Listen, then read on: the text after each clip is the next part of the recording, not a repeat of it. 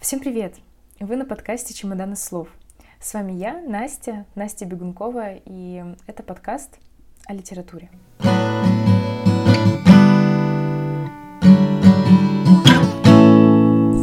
В прошлом выпуске я говорила о том, что текст устроен особенно, что, по сути, э, все, чем он создает свой огромный художественный мир, это только бумага и буквы на этой бумаге. И именно они являются тем, что называется формой текста — они ведут нас по сюжету, они показывают героев, они погружают в определенное время и пространство. И именно опираясь на них, читая их, воспринимая их, мы можем понять через всю эту форму содержание текста. Проза опирается только на наше воображение.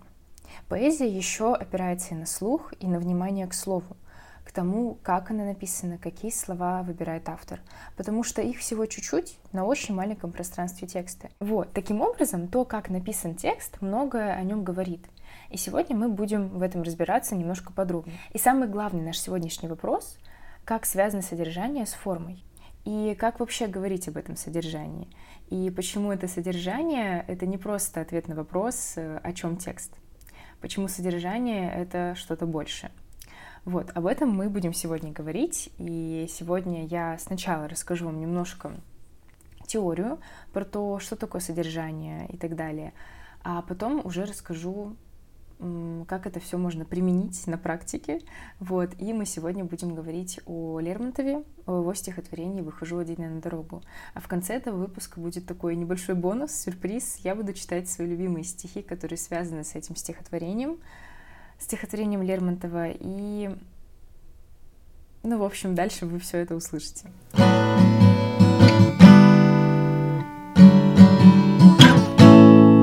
Итак, э, содержание. Содержание — это первый уровень текста. Насколько вы помните из прошлого выпуска, их всего четыре. Содержание, организация текста, внутренняя форма и внешняя форма. И все вот это, оно отпечатывается в нашем сознании, закрепляет в нашем сознании какие-то образы, моменты, ситуации, а, мысли, и текст нами вот так воспринимается. Содержание, как уровень текста, включает в себя несколько терминов. Тема, проблема, идея и пафос. Я думаю, что вы часто их слышали в повседневной жизни или на уроках в школе, но они все, так или иначе, они очень сильно связаны, и они по-разному говорят о том, о чем этот текст. Итак, тема. Я буду все это говорить своими словами, никаких определений здесь из Википедии не будет, потому что это все лишнее и это все очень сложное. Поэтому будем говорить в общем и простым человеческим языком. Тема — это о чем текст? В общих чертах. Вот прям совсем общих. А, она погружает нас в свой ореол ассоциаций, которые с ней связаны. И таким образом тема — это как будто бы вы вот только входите в определенное озеро, в определенное содержательное озеро текста, в которое вы будете дальше и дальше погружаться. Тема чаще всего становится известна с самого начала становится понятно, либо вы ее понимаете как-то интуитивно, либо вы ее понимаете там из описания текста, либо там из первых строчек, либо из эпиграфа. В общем, тему автор никогда не скрывает, и она понятна сразу. Зачем? А, ну, за тем, чтобы вы знали, куда вы идете, и нужно оно вам или нет. Вот, если вам сейчас интересна тема смерти, вы будете выбирать книжки на тему смерти и дальше уже об этом думать. Или там тема любви, а, тема одиночества. И тема, она действительно похожа как... Она действительно похожа на озеро на вот эту водную гладь, в которую вы входите. Вы видите очертания, вы видите просторы, оно у вас вызывает какие-то ассоциации, какие-то определенные мысли, и таким образом вы движетесь в очень таком правильном и определенном направлении в связи с этой темой, а, на которую написан текст. Тем на самом деле очень такое ограниченное количество в литературе, потому что ну, их прям действительно можно пересчитать по пальцам. Я не буду говорить точно, сколько их, потому что я не знаю. Ну, например, может быть там тема любви, тема Родины, тема свободы, тема, не знаю, там, жизни и смерти, а, тема одиночества, тема судьбы и так далее. То есть обычно тема обозначается каким-то словом, которое имеет определенный семантический ореол. Вот таким словом мы сегодня будем пользоваться. Вот. И она погружает нас в него, она настраивает нас на это. И э, мы можем дальше идти уже глубже в текст и приближаться к следующему термину, к проблеме. Э, проблема — это, ну, собственно, по самому слову понятно, это какое-то противоречие в тексте, противоречие чего-то в теме. Когда что-то вот в этой теме, оно не сходится, оно стоит на абсолютно противоположных сторонах. Проблема есть везде, абсолютно везде. Это такое очень жизненное явление, и литература, она этим пользуется. Любое искусство, на самом деле, оно очень сильно связано с жизнью и пользуется ее законами еще лучше, чем мы. Вот. Поэтому, наверное, мы его так и любим. И проблема — это, наверное, самый главный закон жизни, который отражает содержание текста, который отражает, в принципе, любой текст. Это противоречие чего-то в чем-то одном. Казалось бы, в чем прикол? Как может э, в чем-то целом что-то противоречить? Но если вы посмотрите там, допустим, на китайский инь-янь, это круг, в котором есть сочетание равномерное черного и белого, которые друг другу являются противоречиями, которые вступают в отношение контраста. Если вы посмотрите на устройство атома, то он держится только благодаря тому, что есть там что-то положительно заряженное, а есть что-то отрицательно заряженное. насколько я помню, протон, по-моему, и электрон. И именно поэтому он не распадается. В общем, вся планета, кроме человека, она вот эти вот противоречия в себе примеряет. Она вся сидит на балансе. Даже животные на самом деле, мне кажется, они не говорят, потому что они поняли что-то такое очень важное в этой жизни, а, они смирились со всеми противоречиями в мире, и мне кажется, что они живут вот в согласии с этими противоречиями.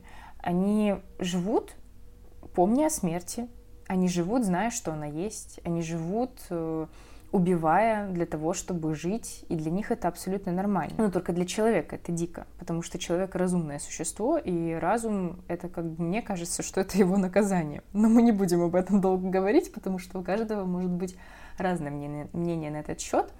Вот, но мне кажется, что разум человеку дали как что-то такое, знаете, с барского плеча. Типа, мы тебе не дали вселенской гармонии, на тебе хоть мозги, что ли, ну, найди ее сам, друг. И поэтому у нас, собственно, и есть такое понятие, как проблема, как контраст чего-то, как несоответствие чего-то, несовместимость, даже я бы сказала. Вот. И на ней зиждется, в принципе, все здание произведения. Все озеро, в которое мы входим, тематическое, все оно держится на противостояний. И даже если мы посмотрим на устройство озера как такового, как природное явление, из чего оно состоит? Из воды и земли, что, в принципе, является для нас тоже противоположностями. Господи, мне интересно, что будет дальше в этом подкасте, я не знаю. В общем, какой из этого всего итог? Вся жизнь в принципе, окружающая нас, она строится на, на противоположностях и держится благодаря им. А, все взаимодействует из-за того, что оно абсолютно разное. И когда оно находит что-то абсолютно противоположное, дополняющее его, оно как бы с ним соединяется, и получается, что все супер. Вот. Но человек такой гармонии, такого гармоничного понимания мира лишен, и ему хочется, он, у него есть понятие хорошо, и есть понятие плохо, есть понятие то и не то, и поэтому нам сложнее, и поэтому у нас есть какая-то проблема, когда что-то друг другу противоречит. На самом деле, как это касается современного искусства, это касается его напрямую. На противоречиях держится понятие метамодерн. Сейчас у нас эпоха метамодерна. Он вот как раз-таки ратует за то, что произведение должно содержать в себе и то, и то. Всегда о любом вопросе, который бы оно ни рассматривало, произведение должно говорить не вот прямо, типа это хорошо, а это плохо, а должны рассматривать его с двух сторон, выделяя его хорошие стороны или плохие стороны. И истина всегда ищется где-то между, где-то между этими контрастами, где-то в середине. И она напрямую не проговаривается, она оставляется на десерт читателю, а, тому вот, кто понял, тот понял.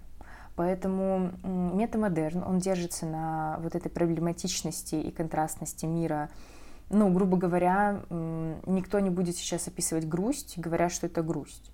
Он будет описывать какие-то абсолютно противоположные чувства, и где-то между ними будет именно то чувство, которое даже грустью не назовешь, но оно будет к ней близко.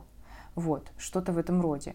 То есть описать какое-то чувство его противоположностями а, или двумя противоположностями, потому что на самом деле а, в нашей жизни вот все, что мы не можем определить, все, что мы не можем назвать конкретным словом, все это, оно не черное, не белое, оно серое. И на самом деле в любом чувстве, в любом явлении, которое связано с душой, в нем есть оба момента. И чтобы это точно и очень чувственно показать, надо их упомянуть. И никак по-другому это нельзя сделать, а, кроме того, как ну, сказать об этом контрастно. В этом плане, на самом деле, очень выигрышное средство выразительности оксюморон. Оксюморон, он прям прекрасный пример проблемы. Ну, то есть, не знаю, там теплый снег. А, и это как будто бы явление, которого не существует, но оно же может быть. Или там, допустим, тихо шуметь. Это тоже оксюморон. Но в этом есть какая-то правда, согласитесь. А, тихо шуметь, этот оксюморон может описывать какое-то сложное чувство внутри человека. Мы действительно иногда можем тихо шуметь. И вот это вот и есть принцип метамодернизма. Также на противоположностях, допустим, строится философия дзен. Вот к чему я сейчас это все говорю, к тому, что содержание, оно тоже, ну вот содержание как уровень текста, оно тоже устроено определенным образом. И наша мысль, то, что мы получаем из текста, она тоже строится по законам жизни, по законам природы. То есть не только форма выстраивается по законам природы, но еще и мысль, она выстраивается, соответствует этим вот законам природы, которые мы вот вроде бы очень хорошо понимаем, но мы им не особо следуем. И таким образом проблема, она всегда приводит к идее текста. Я вот называла эти термины в начале как а, определенную последовательность, и эта последовательность, она не просто так. Там каждый те, термин, каждое вот это явление, тема, вырастает из нее проблема, а потом из проблемы вырастает идея. А, мы все понимаем постепенно друг за другом. То есть мы входим в озеро, мы узнаем тему, потом погружаемся глубже и сталкиваемся с какой-то проблемой. Допустим, нам холодно в этой воде, нам в ней неприятно, или там идут какие-то два противоположных течения. И об этих двух противоположных течениях мы узнаем только тогда, когда зайдем в это озеро и решим все-таки там покупаться. И потом, когда мы справляемся с этими двумя противоположными течениями, а, мы что-то начинаем понимать. Вот. И так как без какой-то проблемы, без какого-то испытания нет чего-то интересного, без опыта мы не получим что-то ценное, то без проблемы к какой-то идее текста никто никогда не придет. И поэтому проблема, она еще является двигателем текста, тем, что его как бы зажигает и заставляет его работать. Если бы родители Джульетты были за то, чтобы Ромео был ее мужем, то никакой бы трагедии Шекспира не было. И так как мы чувствуем эту проблематичность мира и воспринимаем ее как проблему, у нас это все искусство и появляется. То есть мы задаем себе какой-то вопрос, который нужно решить, и мы начинаем его решать. И вот он является таким колесиком, который двигает нашу мысль и двигает дальше весь текст. Вот. Таким образом, без сложностей нет ничего интересного, и проблема — это как раз-таки вот эти сложности, которые мы должны как читатели и автор как автор должен преодолеть, должен запустить этим текст, и потом мы добираемся до самого ценного, до идеи текста. Что такое идея? Есть очень много разных определений, тоже я не буду их говорить. Идея — это вот самое ценное в тексте, что есть. Это то, зачем он, то, ради чего существует текст, то, ради чего он написан и ради чего мы его читаем. Это какая-то определенная мысль, которая вас посещает после текста. Идея — это какое-то состояние, к которому вы приходите после прочтения или во время прочтения. Это какое-то осознание, которое вы получаете, читая тот или иной фрагмент. Идей в тексте может быть на самом деле очень много. То есть это какая-то конкретная мысль, по сути, мысль о том, как бы вы решили эту проблему, которая вот сейчас волнует героя в этом тексте, или которая волнует вас. В общем, грубо говоря, идея — это то, зачем вы прочитали этот текст, ради какой мысли, и то, что вы из него вынесли, и то, что вы из него поняли. Это если говорить в отношении читателя. А в отношении автора это называется авторской мыслью. Она всегда выражает какую-то авторскую мысль, авторскую позицию, его склонность к чему-то, к какому-то определенному решению проблемы, И, ну, классические авторы, они всегда проблему как-то решают. Ну, вот из школьной литературы мы не увидим там произведений, где ну, вопрос остается без ответа. Как-то автор нас все равно наталкивает на свою позицию, на свое видение решения этой проблемы и свое отношение. И мы же, отталкиваясь от этого, можем все понять, как бы он поступил и, ну, что бы он с этим всем сделал. Вот. Современные авторы, конечно, не более хитрые, они это все вот в сущности перекладывают всю эту ответственность на нас, есть в современном литературоведении такая проблема ответственности за свое творчество, что как будто бы в эпоху постмодернизма авторы с себя ее сняли и переложили на читателей. То есть, типа, мы написали произведение, а зачем оно, что, куда, это мы как бы вам не будем говорить, и вообще это не наша задача, понимайте сами. Ну, какой-то резон в этом всем есть, конечно же, но не знаю, ребята. Идея, кстати, она может отличаться от авторского замысла. То есть авторский замысел — это то, что он хотел сказать всем этим текстом в начале, перед тем, как он вообще начал его писать. А авторская мысль в этом тексте, авторская позиция и авторское мнение а, насчет проблемы, которую он поднимает, ну или там множество проблем, темы, о которой он говорит. Mm. Это совершенно что-то другое обычно выходит, потому что никогда ни у какого автора не получалось то, что он задумал. Всегда получалось более, больше. Если мы берем классиков, то точно всегда получалось больше, чем они хотели. И это очень классно. И также авторская мысль, она может не совпадать с вашей какой-то мыслью, которую вы поняли. И если вы можете подтвердить свою мысль и идею, которую вы вынесли из текста этим текстом, то вы правы. И действительно, она там есть, и вы очень тонкий человек, и вы нашли что-то новенькое там, и вот вы можете его так понимать. Поэтому существует много разных понятий текста. А если вы не можете это подтвердить текстом, и вы просто себе что-то придумали, то вы, конечно, тоже молодцы. И, ну, не зря вы это все прочитали, иначе бы до этого всего не додумались. Но это уже не идея текста, это ваша какая-то идея, которая пришла благодаря нему. Вот, это тоже важно понимать и разграничивать. Идея текста, она всегда как-то им подтверждается так или иначе, и всегда из него исходит. И чтобы лучше ее понять, чтобы лучше ее почувствовать, конечно, текст нужно читать не просто воспринимая это все очень легко и поверхностно, а вчитываться в него, вчитываться в авторские какие-то подсказки, в его отношение к тому, что он пишет, потому что а, как бы мы не опирались на себя, авторское отношение, оно является нашей такой путеводной нитью во всем тексте, и на самом деле это наш с ним диалог. Это такой разговор с человеком, с автором, через что-то третье, через искусство, через книгу. То есть, по сути, да, это ваше зеркало, и вы общаетесь сами, сами с собой.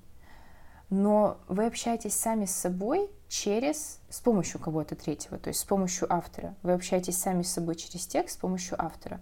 Это на самом деле чем-то похоже на сеанс у психолога, насколько я понимаю. То есть ты сидишь, и тебе какой-то другой человек очень отстраненно через твои какие-то мысли э, помогает разобраться в себе, задает какие-то вот подходящие вопросы. И книжка — это, по сути, то же самое.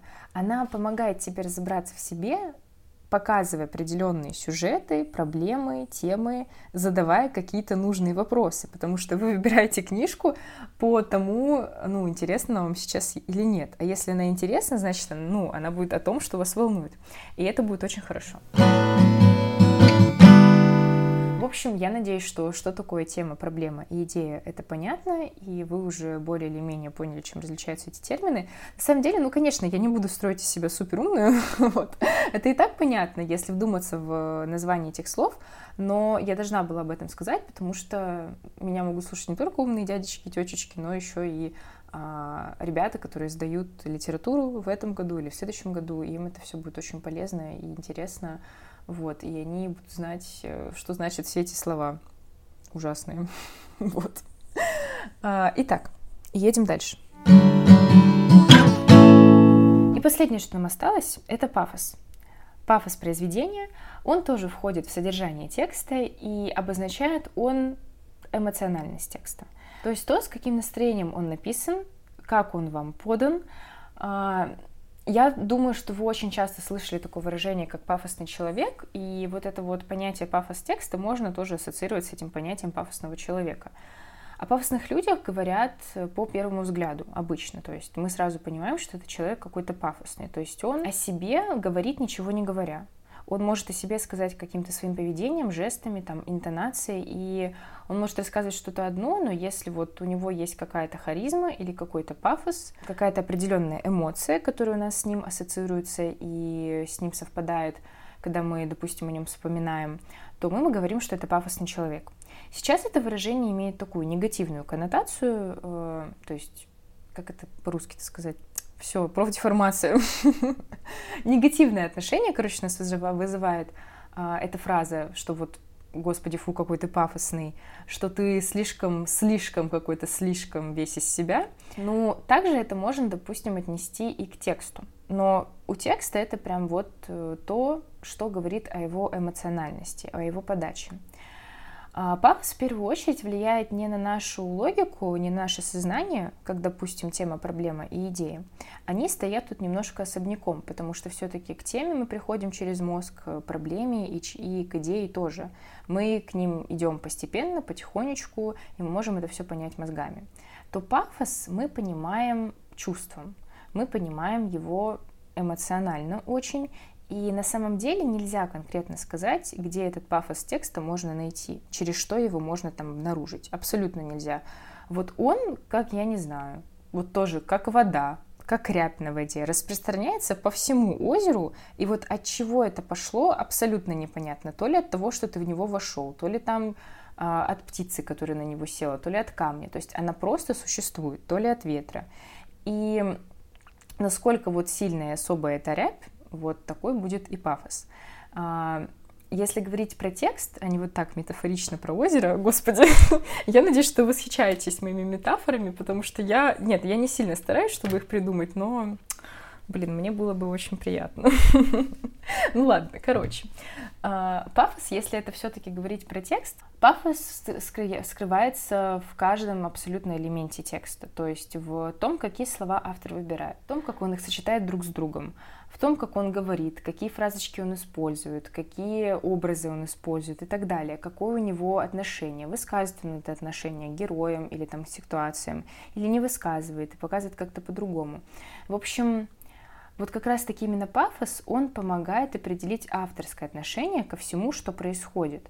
Либо оно будет комичное, то есть происходить будет одно, но автор к этому будет настолько ну, смешно и легко относиться, что мы тоже так же начнем и будем это все воспринимать смешно и легко. А, вспомним, допустим, смерть чиновника Чехова, и, ну, это рассказ про смерть.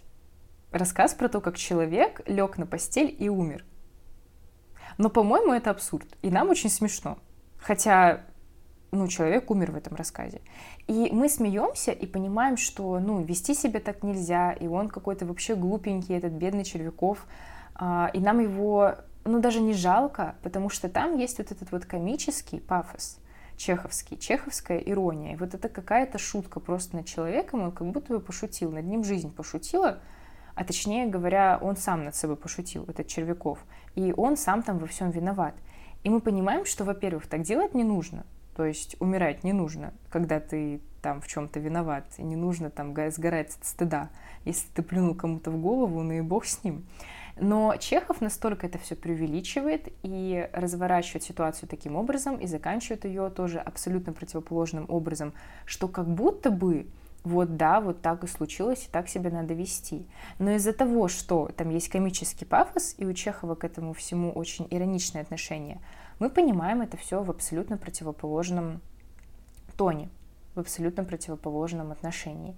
И это очень классно. То есть пафос, по сути, он может изменить идею текста, к которой мы можем прийти логически. То есть, еще раз, если бы мы не воспринимали пафос произведения «Смерть чиновника». Я просто думаю, что большинство его помнит. Это история про то, как а, маленький чиновник плюнул в голову в театре большому чиновнику. Тот чиновник э, сказал, что он его простил, но маленький не поверил, то есть Червяков, и он постоянно ходил, извинялся, потом большой чиновник на него наорал, и он со стыда умер. Вот. Короче, он просто его задолбал и все, и умер. А, вот, потому что внутри чувствовал какую-то сильную, огромную вину. И только из-за того, что он чувствовал внутри сильную эту огромную вину, он умер. А, вот, в общем, он сам во всем виноват. Если мы это все будем воспринимать буквально, не чувствуя пафоса, то идея этого произведения будет какая? Проблема там заключается в достоинстве человека, в том, что у Червякова одно представление о том, как он должен извиниться и как ему должно, его должны простить, а у этого другого чиновника, не помню, какая у него фамилия, у него другое представление. И из-за этого разного абсолютно понимания мира а, вот получается какая-то проблема. И как Червяков из нее выходит, он умирает. Он задал бы этого бедного своего начальника и потом умирает. И если бы не было комического пафоса, это все было бы серьезно написано, то мы бы поняли, что, ну, автор, скорее всего, жалеет Червякова, и его очень жалко, и надо что-то менять, и надо, наверное, извиняться нормально перед этими людьми, и как бы вот проверять и беспокоиться о них, все ли с ними хорошо, бедные, не убили ли они себя. Тогда бы там был бы трагический пафос. Вот если бы все это было бы так, и смерть это была бы прям вот действительно очень серьезным явлением в этом произведении. Но там пафос комический, и мы понимаем идею с точности наоборот, что Червяков не прав, и что он глупый, и что он сам во всем виноват, и по и в сути его, ну, по сути, убил он сам себя. И вот этот вот мужчина, перед которым он извинялся, тут его как-то не так простил, он ни в чем не виноват. И в этом вот вся задача пафоса произведения как-то эмоционально, с помощью всего-всего себя, текст нас настраивает на его правильное восприятие. Мне кажется, даже сами авторы иногда не особо понимают, э, как они добиваются какого-то определенного пафоса. Мне просто кажется, что у них есть определенное настроение, в котором они хотят написать этот текст, и оно как-то вот передается. Оно влияет на выбор слов, оно влияет на выбор отношения, вот когда ты пишешь это произведение. И в итоге получается то, что получается. Поэтому нам не нужно искать э, причины, по которым мы можем пафос распознать, я думаю. Можно просто понимать, что он есть, и что вот если мы испытываем какую-то определенную эмоцию по отношению к тексту, и воспринимаем его как-то с какой-то определенной эмоцией, трагичным или комичным, или любым другим, вот, то значит там есть пафос. Есть на самом деле несколько видов пафоса, их всего шесть. Это героический, идиллический пафос, сентиментальный, романтический, трагический и комический. Про трагический и комический, я думаю, с ними все понятно. В трагическом пафосе всегда случается какая-то смерть, и он всегда такой очень грустный и очень трагичный. В комическом пафосе все наоборот, он такой очень легкий, веселый, и все это... Ну, на самом деле нет, не всегда веселый, иногда он обличающий, то есть сатирический, иногда он такой подстебывающий, то есть иронический. Вот, это несколько видов комического пафоса, иногда он действительно просто легкий, значит юмористический. Вот. И остальные виды пафоса, героический, он ну, настраивает нас на понимание произведения как на чего-то, на что нужно равняться. То есть там есть какой-то герой, который прям супергерой, и мы вот... Ну, это как Марвел, короче, фильм Марвел. Вот, мы восхищаемся этими героями, хотим быть как они. А, идиллический пафос, он заключается в том, что в произведении все хорошо, и мы воспринимаем его как идиллию, и вот для автора это какой-то идеальный мир, и мы тоже погружаемся в этот идеальный мир, и там особо нет проблем, мы не хотим там спорить. Там есть проблема только в том, что это все где-то там, и сейчас этого нет. Обычно в идиллическом пафосе вот такая проблема, что а, это сейчас где-то не здесь. Это либо было в прошлом, либо будет где-то в будущем, вот эта идиллия, и сейчас она недоступна автору. Ну и нам, соответственно, тоже. Сентиментальный пафос и романтический пафос, они чем-то похожи, но различаются, конечно же, иначе это были бы не два разных пафоса. Сентиментальный пафос, вот у нас есть, допустим, полки с сентиментальной литературой в книжных магазинах, и сентиментальный пафос вот к ним относится. А, это пафос, который вызывает на сопереживание. То есть не на решение какой-то проблемы, а вот именно на задачу пострадать. Текст с сентиментальным пафосом, он такой очень сопереживательный, очень чувствительный, и там подробно расписываются все страдания, все переживания главного героя, и мы видим, что автор тоже ему сострадает, и мы, соответственно, тоже сострадаем тому, что пишется в тексте.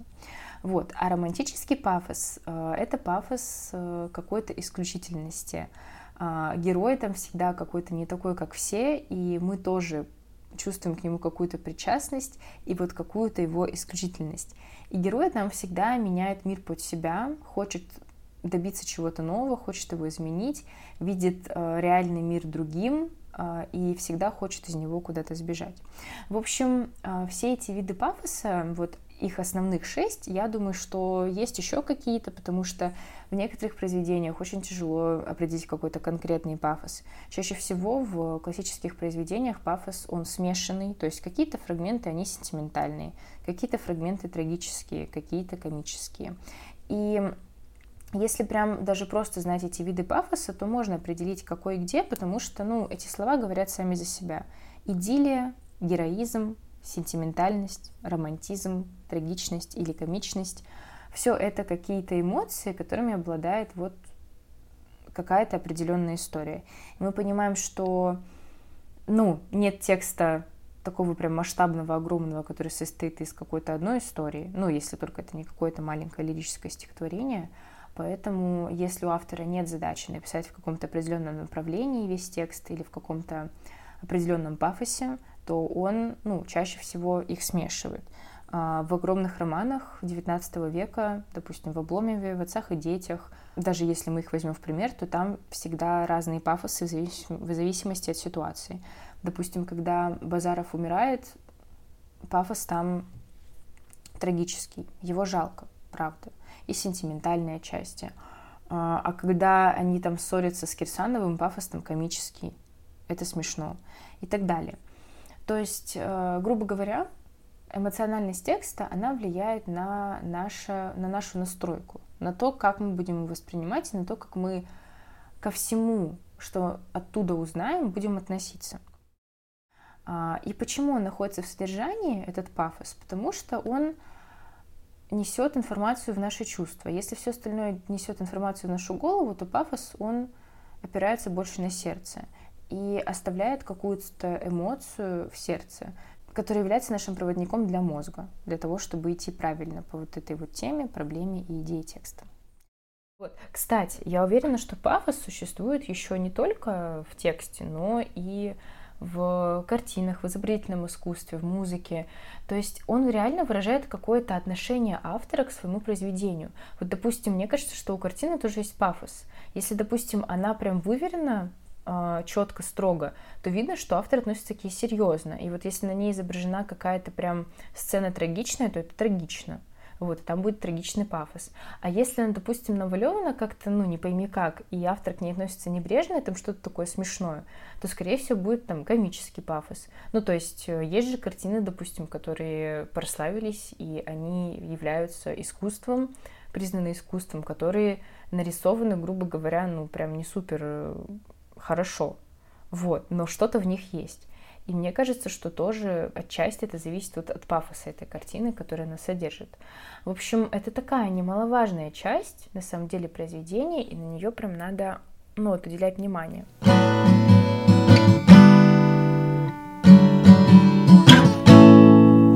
Наша теоретическая часть заканчивается, и мы переходим к более интересной части, к стихотворению уже наконец-то. А, сразу говорю, что пафос в этом стихотворении я определять не буду. Если хотите, вы определите его сами, какой там пафос, потому что в стихотворениях э, это делать очень тяжело. А, они, в принципе, очень эмоциональные, и, короче, нам это не надо. На сегодняшний выпуск я выбрала стихотворение, для анализа, для того, чтобы посмотреть, какая там тема, проблема, идея и что на них влияет, какие уровни, уровни этого текста и какие конкретно образы, а, какие эмоции, какие символы. Я выбрала стихотворение просто потому, что я это лучше понимаю. Мне как-то проще их воспринимать и проще о них говорить, потому что у тебя все на одном листочке, и ты сразу видишь все, и ты можешь учитывать все это сразу и говорить об этом всем а, постепенно и как-то все это связать воедино. Для меня это, допустим, проще, нежели с каким-то огромным прозаическим текстом, где тебе там нужно кучу страниц перелистать, чтобы найти там то, что тебе надо в итоге. Вот, анализ прозы это тоже такое, на самом деле, интересное дело, и я думаю, что когда-нибудь я запишу выпуск и, ну, с ним, вот, может быть, вообще отдельно это будет выпуск по анализу какого-то маленького прозаического произведения, а, вот, которое, ну, не знаю, которое, может быть, все знают. Вот, и в этом еще проблема. Проблема в том, Почему еще я выбрала стихотворение? Потому что я могу его здесь прочитать, я здесь прочитаю стихотворение, и вы можете сейчас его послушать, и вам не нужно будет обращаться к интернету, к тексту, чтобы понять, о чем я говорю. Вот, вам не обязательно знать этот текст. А вы можете просто его послушать сейчас здесь на месте и не потратить на это очень много времени. Собственно, из-за маленького объема, из-за того, что там все как на ладони, я выбрала стихотворение. И это стихотворение Михаила Юрьевича Лермонтова «Выхожу один я на дорогу».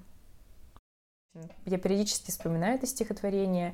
Я еще у меня почему-то, когда я его вспоминаю, вкрутится в голове мелодия, на которую положено это стихотворение было. Я эту песню услышала у Маши Рихтер, когда она выступала на нашем поэтическом вечере в Хабаровске. Маша Рихтер — это хабаровский музыкант и композитор. Она переехала туда из Петербурга, и, ну, моя такая очень хорошая знакомая, и меня очень трогает ее голос, и я постоянно вот теперь вспоминаю ту мелодию и песню, а, которую она исполняла на стихи Лермонтова, вот как раз-таки на эти стихи «Выхожу один на дорогу». И я решила, что это не просто так, и, наверное, вот нужно про это написать э, и сказать об этом всем. Вообще, наверное, немножко нужно рассказать о Лермонтове, о самом.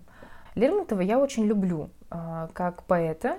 Вот, не скажу, что я согласна с ним в понимании мира, но в том, как он вообще это все делает и как он яро стоит на своем, меня это, конечно, восхищает. Лермонтов — это такой вот, ну, это прям, не знаю, это очень своеобразный писатель русской литературы. Он на самом деле очень ей не соответствует. То есть он прям такой, в нем есть вот реально это человек, в котором действительно жили куча противоречий, и который прям вот с ними постоянно боролся, он постоянно в них находился. И я думаю, что это лучший пример из всех писателей для нашего сегодняшнего разговора про проблему, вот, и про то, что вся жизнь, она построена на противоречиях, и если животные с ними не борются, то, ну и вообще вся природа, весь мир, как мы называем его, ака, неразумный якобы, вот, то человек как раз-таки, он борется с этими противоречиями, он их замечает, находит, и вот самый замечающий все противоречия в мире русский писатель — это Михаил Юрьевич Лермонтов. Сто процентов. Можете проверить, можете не проверять, можете поверить мне на слово. Мне кажется, что вам так будет жить интереснее, если вы будете так думать. Вот, то есть Пушкин, допустим, Пушкина называют солнцем русской литературы, а Лермонтова называют луной русской литературы. День и ночь, не знаю, а, лед и пламень. А, вода и камень, что там еще, что там было в Евгении Онегине. Вот, и это было на самом деле, это были Пушкин и Лермонтов. А, Лермонтов при жизни, он был не очень известен, и даже ходили слухи о том, что не было на самом деле такого поэта, потому что никто о нем ничего нормально не слышал, ничего нам не знает. И когда его биографисты стали собирать о нем какие-то факты, чтобы сделать какую-то биографию Лермонтова, чтобы о нем что-то написать, они поняли, что на самом деле у него было не так много знакомых, и мало кто вообще о нем что-то нормальное знал и мог рассказать. Вот. И они усомнились в том, что вообще такой поэт был. Они думали, что это все писали все эти стихи разные люди, может быть. А, ну, у них была такая гипотеза. Но потом, после лингвистического анализа, конечно же, это все опроверглось, и это очень все было легко доказать, и этот миф рассеялся. Но сам факт того, что был, говорит о том, что Лермонтове, правда, мало чего известно. И если вам интересно, вы можете посмотреть, ну, в свободном доступе в интернете есть Лермонтовская энциклопедия, нам о ней рассказал Вургун. Вургун Георгиевич Мехтиев — это преподаватель ТОГУ. Для тех, кто вообще не из Хабаровска и первый раз вообще слышит мой голос и не знает, как я выгляжу. Вургун Георгиевич Мехтиев — это преподаватель кафедры русской литературы в ТОГУ.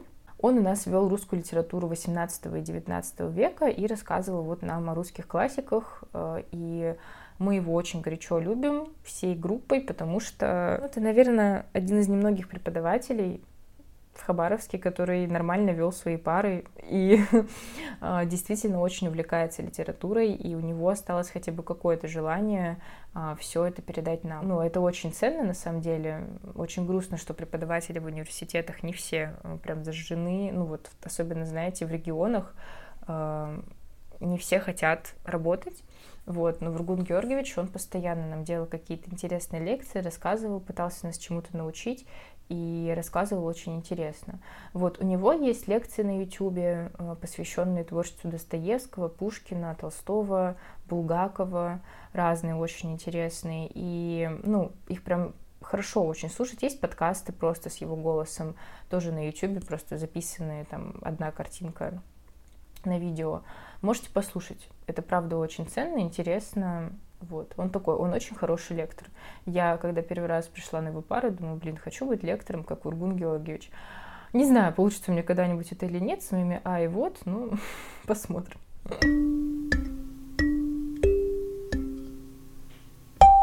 Лермон, у Лермонтова очень интересная дата рождения.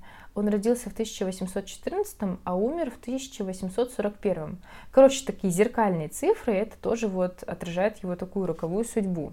Еще я помню из рассказов э, на парах о Лермонтове то, что он на самом деле был очень необычным человеком, и у него какой-то очень древний род, который принадлежит э, какому-то шаману по фамилии Лермонт. Это был европейский шаман. Ну, так как он шаман, он мог взаимодействовать с э, потусторонним миром, он мог общаться с духами, там, видеть какую-то там, не знаю, неземную истину и так далее. Ну и, конечно же, у него была шиза, как у всех шаманов. Вот. И, короче, самое главное, что у этого шамана было очень тонкое ощущение мира. Ну и вообще вот это тонкое ощущение мира, оно, конечно же, передается наследственно, с генами и так далее. И вот э, через несколько поколений, значит, там в каком-то 16 веке тот шаман жил в веке 12-13, потом у него там были дети, конечно же, и тоже фамилия у них была Лермонт, а, это европейская фамилия. Один из его детей, он решил переехать в Россию, вот, и в 16-17 веке он приезжает в Россию, добавляет к своей фамилии суффикс «ов» и становится Лермонтов. И потом, ну, это вот обрусевший европеец, я просто не буду называть конкретную страну, потому что я не помню, немец, француз, англичанин, честно, я лучше врать не буду. Вот, он становится Лермонтовым, становится богатым русским дворянином. И потом в этой семье через несколько поколений рождается Михаил Юрьевич Лермонтов, великий русский поэт. Изначально, конечно, он таким не был, изначально его никто не знал, и тоже с очень тонким ощущением мира вокруг.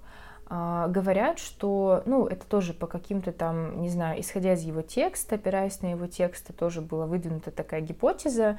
Я не скажу, что это прям супер правда, потому что, ну, это невозможно проверить, так как, э, ну, может быть, кто-то проверил его ДНК и тоже, может, что-то поэтому вычислил, не знаю, занимался ли этим кто-то серьезно или нет, но тоже есть такая гипотеза, что Лермонтов, он был не от мира всего, и что он чувствовал мир это тонко настолько, что он помнил то, что с ним было до рождения. То есть не только то, что с ним происходило, там, допустим, в животе у мамы, пока он там жил 9 месяцев, вот, и не только то, что происходило с ним в детстве, он прям помнил все, у него была какая-то супер хорошая память, короче. И, но он помнил еще даже то, что было с ним вот до рождения, где он был до рождения, где была его душа. Короче, вот есть такая, а, такое предположение. Не знаю, по-моему, это сделали на основе его текстов, на основе вот этого тонкого, супер тонкого ощущения мира. Но Короче, на самом деле мне нравится в это верить, потому что это какая-то прям очень интересная история, какой-то очень классный миф с ним связанный, и его творчество, если думать об этом мифе, действительно проще понимать. Поэтому я так думаю. Мне нравится эта гипотеза, я считаю ее правдой. Вы можете считать как хотите, правда, потому что э, Лермонтов уже умер, и правда тут не особо кому-то важна. Важно только то, интересно вам это или не интересно. Если так, э, с, с, такой, с такой правдой вам его стихи перестанут нравиться, то считайте это неправдой. Это не важно. А, но это очень классно, то есть это очень круто, это многое, правда, объясняет его восприятие жизни, его такую постоянную борьбу. Почему у него была эта борьба со всем земным? У него, правда, была борьба прям со всем, что есть на земле, потому что он чувствовал себя обиженным, обиженным Богом, что он его ну, сослал на землю и заставил мучиться на ней, то есть обрек на страдания. И он вот ждал, все время искал смерти, все время искал какого-то лучшего мира и постоянно думал о том, что раньше ему было хорошо там в раю, когда он был вот этой вот невинной душой до того, как он родился, и должно быть хорошо где-то вот потом, но не тут, не на земле. И от этого у него вот постоянно в стихотворениях такое противоречие, противоборство и постоянно какой-то вызов к Богу. То есть, наверное, это единственный поэт в русской литературе, который обращается, ну, 19 века точно, который обращается к Богу на «ты», который прям действительно бросает ему вызов и говорит, за что ты так со мной поступил. Вот, и это, это удивительно. Даже если вспомнить его поэму «Демон», если вспомнить его стихотворение, а, философскую лирику, у него нет ни одного стихотворения, где у него был бы лирический герой спокоен. Есть одно единственное, это «Когда волнуется желтеющая нива». А, я, мы нашли с, с моими ребятами, вообще, в принципе, а, по-моему, это единственное стихотворение Лермонтова, или, по крайней мере, одно из немногих, которое светлое, которое положительное, которое такое очень умиротворенное. И знаете, как оно заканчивается? И счастье я могу постигнуть на земле, и в небесах я вижу Бога. Вот так оно заканчивается. То есть в этом стихотворении он тоже говорит про Бога, и так или иначе он к нему приходит. Вот такая история про него забавная. Вот. И так как он ощущал вот эту вот несправедливость мира по-особому, то есть не просто так, как все земные люди, а, что мир несправедлив и ужасен, потому что он такой, а потому что Бог на это закрывает глаза, и потому что он с этим ничего не делает. И у него прям действительно было такое непонимание, за что это все, за что, почему. Он просто ну, не хотел это понимать и применять, и принимать. И для него каждый конфликт, каждая проблема становилась не просто проблемой, как для нас, для всех, а чем-то таким глубинным, чем-то таким очень сложным, и огромным. И поэтому у него такое было гипертрофированное восприятие всего. Ну, допустим, вспомним его стихотворение «Нищий», где «Как нищий я просил твоей любви», что-то такое «Ты мне камень в руку положила», и поэтому навек с тобой я расстанусь, и навек я будешь ты страдать. Вот что-то в этом роде. вот. А, и я тебе никогда не прощу. Либо любовь безусловная, самая искренняя, настоящая, то есть самая классная любовь на свете, либо никакая вообще. Либо полная свобода, то есть прям абсолютная свобода, либо никакая свобода. Вот у него такие были установки, либо одно, либо другое. И поэтому а, ну вот Пушкин, кстати, от этого отходит. Он очень гармоничный, у него нет такой, что либо то, либо то. Он так или иначе примеряет вот в своем творчестве противоположности и находит какую-то истину в середине. И это особенность творчества Пушкина. У Лермонтова все было немного иначе. Uh, у него он всегда хотел выбрать что-то одно, но у него не получалось, потому что если ты хочешь выбрать что-то одно, то на Земле нет ничего идеального, идеальны только твои страдания. И в итоге он постоянно страдал. То есть никакой любви, я, насколько помню, у него не было ни жены, ни какой-то там девушки постоянной, неизвестно, там у него, конечно, он был кого-то влюблен, но он умер на дуэли и умер, ну, постоянно, он где-то ездил, постоянно везде скитался. И его лирические герои тоже, они вот романтики до мозга костей, собственно, как и он. Они постоянно везде скитались, постоянно искали чего-то лучшего, чего-то другого, и постоянно конфликтовали с этим миром. То есть это прям такой идеальный пример непринятия непринятие проблемы, огромной проблемы двуликости мира а, в том, что без грусти не будет счастья, и без счастья не будет грусти. То есть, если ты будешь постоянно грустить, ты потом в итоге не будешь понимать, что такое грусть, потому что она будет постоянно твоим состоянием. если ты будешь постоянно счастлив, ты уже не будешь счастлив в итоге, потому что ты это состояние будет твоим обычным, и оно не будет никак выделяться из всей остальной твоей жизни, и поэтому оно не будет счастьем таким, каким мы его привыкли считать. И Лермонтов, он прям, ну, не хотел воспринимать контрасты как что-то такое хорошее, что-то данное, и что по сути, делают нашу жизнь интересной, он воспринимал их как наказание. И ну вот отсюда идет такая поэзия, такая очень э, конфликтная. Сам он по себе был очень конфликтным человеком, и, может быть, поэтому о нем не осталось каких-то там подробных записей, мемуаров, потому что просто его, может быть, никто не любил, и никто особо не хотел иметь с ним дело, я не знаю. Но, в общем, он был очень сложный. Он, правда, это, наверное, единственный русский писатель, который был прям вот романтиком. Романтиком по своей натуре был Лермонтов. Также с Лермонтовым связан культ зла в русской литературе. И, ну вот, это, наверное, первый писатель, который вот так вот эстетизирует зло в XIX веке. А, это прям была его фишка. Почему так происходит? Это происходит тоже из-за его вот такого вот расколотого мировоззрения, такого протестующего мировоззрения. Как это? Вообще люди — это все падшие ангелы, ну как это, ангелы, которые спустились на землю, и они вот тут подвергаются страданиям. Не падшие ангелы, а нам, типа, мы находимся в этом Миргороде, в котором мы, ну, не знаю, вообще по всем религиям, мы тут совершаем какой-то свой путь и можем либо улучшить свою э, карму, либо ухудшить ее, либо попасть в рай, либо попасть в ад. Вот, в общем, э, в разных религиях свои аналогии, но здесь мы на таком испытательном сроке, мы здесь все нейтральные.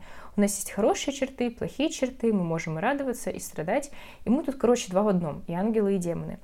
Вот, наверху над нами ангелы, ну, собственно, Лермонтов, он не считал себя ангелом, он считал, что его выгнали оттуда, из его вот этой вот очень хорошей памяти. И э, раз он, ну, не мог быть ангелом, он вот пошел по пути зла. Не буду говорить, что там прям писатель пошел по пути зла, но вот его герои, которых он воссоздавал в своих произведениях, он вот пытался найти какие какие-то ответы не в добре, а во зле. Потому что зло, оно интереснее, зло, оно многограннее, чем добро. Зло конфликтней, и зло на самом деле оно активнее, чем добро. Добро, оно обычно пассивно, поэтому о нем писать интересней. И он начинает делать его эстетически красивым.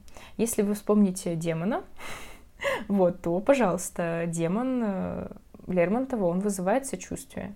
И мы понимаем, что Тамара поступает правильно, что она не вступает с ними в какие-то там взаимоотношения и не дает ему там своей любви и отвергает его, но демон в какой-то момент действительно вызывает сочувствие, потому что он очень аргументированно излагает свою позицию, свое одиночество и хочет с этим что-то сделать.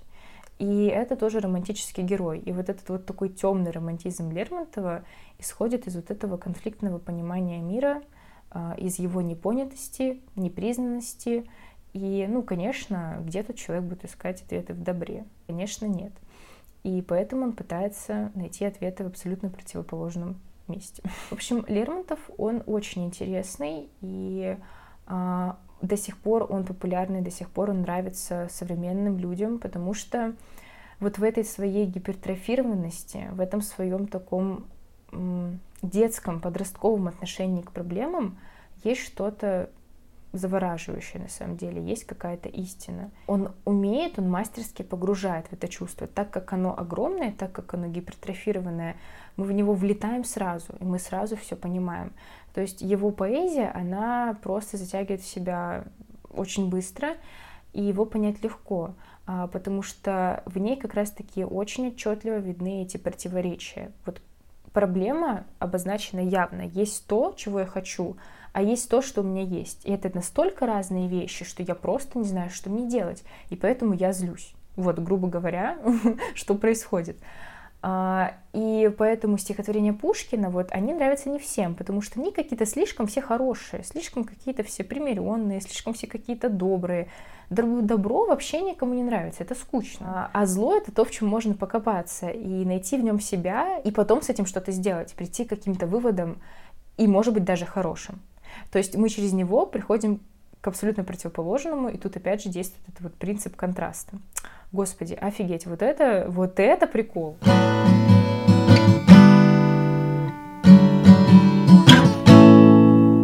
И стихотворение «Выхожу один я на дорогу» я выбрала еще и потому, что Лермонтов умер в 1841 году. Это стихотворение тоже написано в этом году.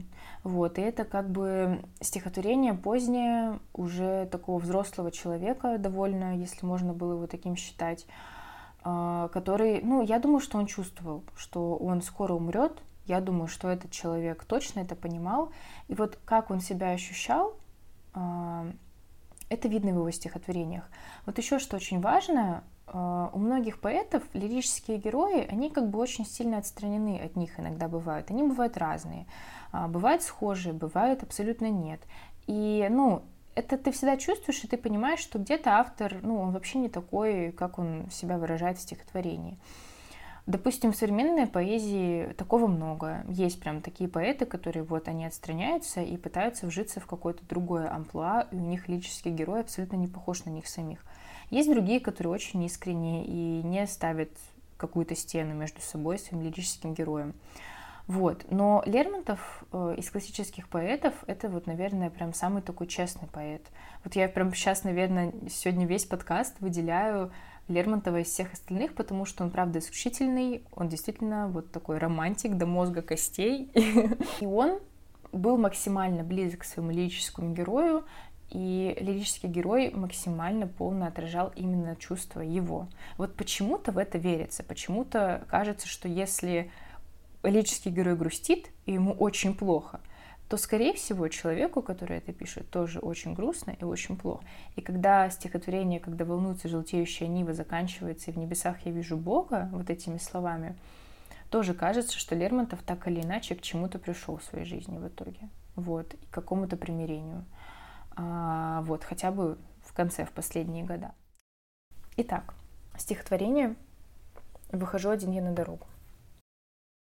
Выхожу один я на дорогу, Сквозь туман кремнистый путь блестит. Ночь тиха, пустыня внемлет Богу, И звезда звездою говорит. В небесах торжественно и чудно Спит земля в сиянии голубом. Что же мне так больно и так трудно? Жду ли чего? Жалею ли о чем? Уж не жду от жизни ничего я, И не жаль мне прошлого ничуть. Я ищу свободы и покоя — я бы хотел забыться и заснуть. Но не тем холодным сном могилы. Я бы желал навеки так заснуть, чтоб в груди дремали жизни и силы, чтоб дыша вздымалась тихо грудь, чтоб всю ночь, весь день мою слух лелея, про любовь мне сладкий голос пел. Надо мной, чтоб вечно зеленее, темный дуб склонялся и шумел. В общем, если мы будем начинать содержание этого стихотворения, то понять, о чем оно с первого раза, в принципе, можно. Можно второй раз его перечитать и так более или менее накидать себе, что это стихотворение о том, об одиночестве, о желании, опять же, сбежать в какой-то другой мир – о том, что здесь его, этого лирического героя, не особо принимают, и ему нужно куда-то в другое место, но не в это, не в то, в котором он находится. Грубо говоря, вот мы можем наметить какие-то основные темы этого стихотворения. Это тема одиночества, тема поиска чего-то лучшего, тема смерти, тема пути, тема непризнанности, и непринятости. А, и вот, ну, мы это примерно все понимаем, примерно понимаем, о чем оно, но пока до идеи текста, до какой-то конкретной, мы не добрались. А, нам просто примерно понятно, что герою плохо здесь, хорошо было бы там, но вот что с этим делать, и что из всего этого следует, и что нам нужно взять как читателю из этого стихотворения, какую там идею, мысль, великую истину, мы пока не понимаем. И к ней нас как раз-таки приведут понимание явной проблемы, понимание противоречий, которыми, которыми сталкивается лирический герой, и которые автор намечает в этом тексте с помощью образов, символов и деталей, с помощью метафор также. И после этого мы придем к более ясной идее этого текста, я приду к своей идее, я здесь ее озвучу. Вы придете, может быть, потом своей. Когда вы перечитаете этот текст в какой-то другой день, момент, э, вам оно покажется совершенно, может быть, об ином. Но при этом я думаю, что оно будет примерно о том же, что и было, но просто немножко в другом свете для вас это все появится, потому что у вас за плечами уже будет другой жизненный опыт. И на это стихотворение мы будем сначала смотреть с точки зрения того, о чем здесь говорится, с точки зрения образов, которые нам встречаются на протяжении того, как мы его читаем. А, сначала, на самом деле, может показаться, что это стихотворение пейзажное. Ну, это какая-то пейзажная лирика, потому что тут очень много описаний природы, и тут очень много таких природных деталей. Но ну, к концу стихотворения мы, естественно, понимаем, что это не пейзажная лирика, и она о чем-то большем. Выхожу один я на дорогу, Сквозь туман кремнистый путь блестит, ночь тиха, пустыня внемлет Богу, и звезда звездою говорит. Это первая строфа, и можно сказать, что это такая и эмоциональная, и... Э, ну, тут нет сюжета, можно сказать, что это просто вот экспозиция э, эмоции, в которую нас вводит э, автор. Вообще, композиция стихотворения — это не то же самое, что и композиция прозаического текста, потому что в прозаическом тексте есть сюжет очень часто, а в поэтическом тексте его нет очень часто. И получается так, что в стихотворении композиция в основном она эмоциональная. То есть там автор, он следит за тем, как развивается эмоция текста, а не за тем, как развиваются там какие-то действия или события.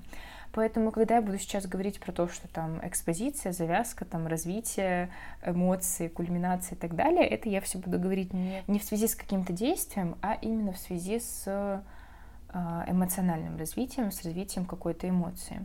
И вот эту основную эмоцию мы уже определим в конце. Выхожу один на дорогу. Сквозь туман кремнистый путь блестит, ночь тиха, пустыня внемлет Богу, и звезда звездою говорит. Это экспозиция данного текста, это какая-то настройка читателя на то, о чем дальше пойдет речь. И она нас погружает в атмосферу, в определенное пейзажное состояние, которое сочетается у нас с определенным настроением. И это настроение, мы понимаем, что это одиночество. Но почему это одиночество? Тут есть слово «один». Хорошо, мы представляем одинокого человека. Выхожу один на дорогу. Дорога, и она пустая, и она лежит по-любому непонятно куда. То есть она где-то во тьме, и вот этот образ дороги, это на самом деле очень такое символичное слово. Дорога является символом, и особенно когда она окружена каким-то вот таким русским пейзажем. А, дорога — это символ пути, и мы вот это, конечно же, воспринимаем. В первой строфе у нас складывается определенная пейзажная картина, которая настраивает нас на такое очень э, себя сознающее настроение. Ночь, в принципе, это время суток, когда мы склонны размышлять о себе, о смысле жизни, о чем-то таком высоком и не будничном, потому что это время, когда мы ложимся спать, и мы оставляем все заботы, успокаиваемся и начинаем отдыхать.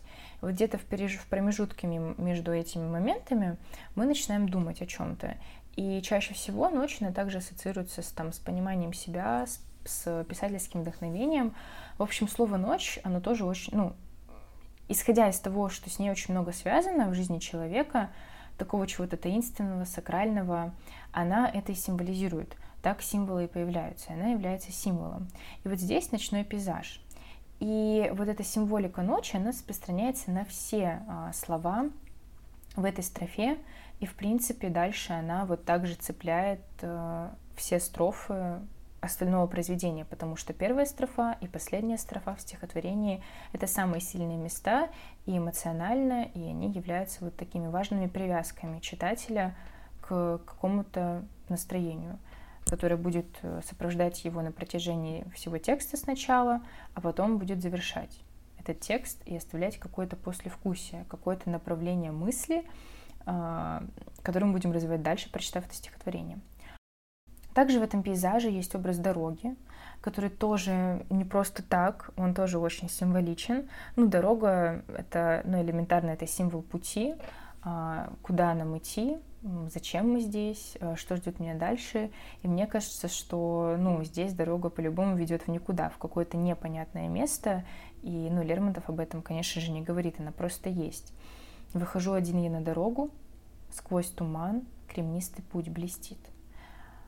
Там есть туман. Туман — это также очень частое, очень древнее погодное явление, которое тоже очень символично. И этот образ тоже может нас наталкивать на, на мысли о неясности, о какой-то замутненности, о какой-то потерянности, что тоже усиливает вот это вот настроение одиноч... одиночества. К чему я это все говорю и объясняю? К тому, что каждое слово в стихотворении оно выбрано не просто так. И каждый образ, которым пользуется автор, он так или иначе усиливает другой образ. И как будто бы каждый образ, хорошо подобранный образ, связанный с другим, связанный с третьим, и когда они связаны все вместе, они как будто бы каждый за другим, вот вся эта цепочка уточняет наше понимание темы переводит по вот такой воображаемой дорожке к идее текста. И вот сейчас мы будем по ней идти и смотреть на образы, которые здесь есть, на их расположенность, на их взаимодействие, и в итоге придем к какой-то абсолютно другой идее текста, который, может быть, мы и не предполагали в начале. Сквозь туман кремнистый путь блестит, а, но при этом все-таки что-то виднеется.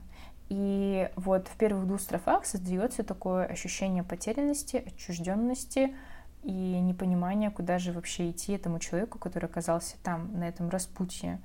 А, Все это можно метафорически перенести на ну, жизненную ситуацию какую-то. Просто вот он может сидеть дома в этот момент, и он выходит на дорогу в своем разуме и не понимает, что ему делать дальше. Вот. И ему тяжело просто от этого. Можно предположить даже это, и этого текст не исключает, потому что путь, дорога, туман — это все можно сравнить с мыслительной деятельностью метафорически, и все это очень хорошо на это ляжет, на эти образы. Ночь тиха, пустыня внемлет Богу, и звезда звездою говорит. Про ночь я уже сказала. Она связана с какой-то таинственностью. Пустыня внемлет Богу, опять же, пустошь, а, это тоже что-то обладающее семантикой одиночества и затерянности и чего-то ну, непонятного и страшного. И пустыня внемлет Богу.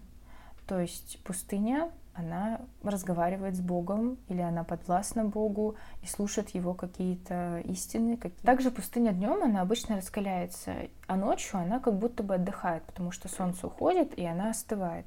И вот здесь она внемлет Богу, а, не знаю, может быть, потому что у нее есть время а, это делать, и она не занята вот этим вот а, постоянным нагреванием, и она как будто бы вот отдыхающая, и только в таком состоянии у нее есть там возможность подумать о чем-то высшем, собственно, как и у людей. Вот. А, и если обращать внимание на следующую строчку, а, «И звезда звездою говорит», то вот в этой строчке чувствуется просто полнота одиночества человека, который ходит, находится на этом распутье, потому что когда мы выходим на природу, мы не должны быть одиноки. И в лучшем случае, я думаю, что у большинства у меня, по крайней мере, так точно случается, что я не чувствую себя одинокой на природе. Вот дома я могу себя чувствовать одиноко, но на природе нет. Потому что ты смотришь на какое-нибудь дерево, о чем ты думаешь, и оно как бы типа с тобой общается. Не думайте, что у меня шиза, я это все метафорически имею в виду. Или, допустим, там на реку, или там на закат, на небо, на что-то ты в природе смотришь, и оно тебя успокаивает а, и ты начинаешь о чем-то думать, и ты не думаешь об одиночестве, ты не чувствуешь себя одним, ты чувствуешь, что мир тебя, ну, он как бы понимает. Вот. Можно даже смотреть на ливень или мокнуть под ливнем и не чувствовать себя одиноким. Но здесь Лермонтов воссоздает невообразимый просто диссонанс, который, я думаю, что никогда не случается. Это невозможно, чтобы человек чувствовал себя на природе в одиночестве. И вот здесь воплощается вот эта вот первая строфе, сдается вот этот вот мотив непринятости в этом мире — непринятости в мире, даже в спокойном мире. То есть природа здесь, она спокойна, она ему не враждебна а, по состоянию, она умиротворена. Но она его не принимает. Она ему враждебна, потому что он другой, и потому что он не в этом состоянии. И он бы хотел бы в нем быть, но он не в этом состоянии. И она как будто бы к нему равнодушна. Звезда звездою говорит. Обычно есть выражение поговорить со звездами или посмотреть на, на звезды и так далее. Но здесь они друг с другом говорят, а с ним нет. С лирическим героем они не говорят. То есть он как будто бы один. Ничто с ним не взаимодействует. Природа, которая, казалось бы, вся для тебя и всегда тебя примет, и это твой мир, и ты часть его, Здесь лирический герой абсолютно не его часть. Он его как будто бы отвергает. И вот на, на такой тональности мы въезжаем в остальное стихотворение. И самое удивительное в том, что мы примерно это все себе предполагали, и мы считали это настроение одиночества и покинутости еще и при первом прочтении. Но сейчас мы в него углубились, мы поняли, почему оно такое, как оно создается, а, и вот с помощью чего это, с помощью взаимодействия вот этих образов, с помощью выделение этих образов Лермонтовым и с помощью вот такой вот необычной ситуации, что пустыня внемлет Богу, и звезда звездою говорит. Природа вся сама в себе, она гармонична, она взаимодействует сама с собой, и ей хорошо, ей спокойно, потому что она не может чувствовать себя одиноко, в ней все правильно, в ней все так, как должно быть. И единственное, что из нее выбивается, это человек. И если это воспринимать этого человека не как личности, не как лирического героя, а как просто человека, я думаю, что в этом есть какой-то очень большой и великий смысл. И мне поэтому это стихотворение тоже нравится. Таким образом, мы можем вывести идею текста, одну из идей текста, даже из первой строфы. Идею следующую, что человек, он не из мира сего, в принципе. У него нет чего-то такого, что есть у всего остального живого на этой планете. Вот чего-то такого нет. Я бы это на самом деле сравнила с... Ой, короче, недавно я посмотрела второго аватара. И у них, я вспомнила, что у них есть такие косы, которые прикрепляются к косам у других существ, и они как бы чувствуют и понимают все, что чувствуют и понимают эти существа, другие. И они могут присоединиться там, к великому вот этому дереву Эйви, и они могут там все вспомнить, понять и почувствовать все, что им нужно. И вот это какое-то шестое чувство, короче, у них есть. И таким образом они могут жить в гармонии с природой, они могут ее понимать, слышать, а мы не можем. А у нас нет такой косички, к сожалению, и это очень грустно. И мне кажется, что в частности в данном стихотворении Лермонтов тоже как-то говорит об этой косичке, об ее отсутствии, о том, что он-то стоит и он-то здесь, но он как будто бы лишний. И ни пустыня с ним не разговаривает, и ни звезда никакая с ним тоже не разговаривает. В небесах торжественно и чудно спит земля в сиянии голубом. И дальше стоит троеточие. И вот это как будто бы начало какого-то примирения, что вообще на самом деле все хорошо. В небесах торжественно и чудно. В природе в этом состоянии прекрасно. Спит земля в сиянии голубом. Вообще никакой проблемы в мире нет. Ее в принципе в мире не существует. В мире все хорошо и все гармонично. А ночью она успокаивается, днем она просыпается, и она ночью не лежит и не думает там о смысле жизни, потому что ей все изначально понятно. И как будто бы чувствуется, что герой здесь завидует, завидует тому, что происходит вокруг него, потому что он к этому не причастен. И потом он говорит, что же мне так больно и так трудно? Жду чего? Жалею ли о чем? Он начинает разговаривать сам с собой, сам себе задавать вопросы. Или, может быть, рассчитывать на то, что кто-то ему на них ответит оттуда. Может быть, если он вступит с ними в диалог, они хотя бы как-то отреагируют. Но мы понимаем, что природа как бы она молчит всегда, ничего на тебе не скажет. И он это тоже понимает здесь. И дальше э, эти вопросы риторические продолжаются в следующей строфе. Э, он как бы сам себе на них отвечает, потому что природа ему на них не ответит. Уж не жду от жизни ничего, и не жаль мне прошлого ничуть. Здесь мы понимаем, что у него было какое-то прошлое, оно, оно уже прошло, и жизнь его, может быть, она уже прошла, большая ее часть. И он начинает задумываться о том, куда же ему дальше идти, что же будет дальше. Вот, и какие выводы из этого всего, из его пройденного пути он может сделать.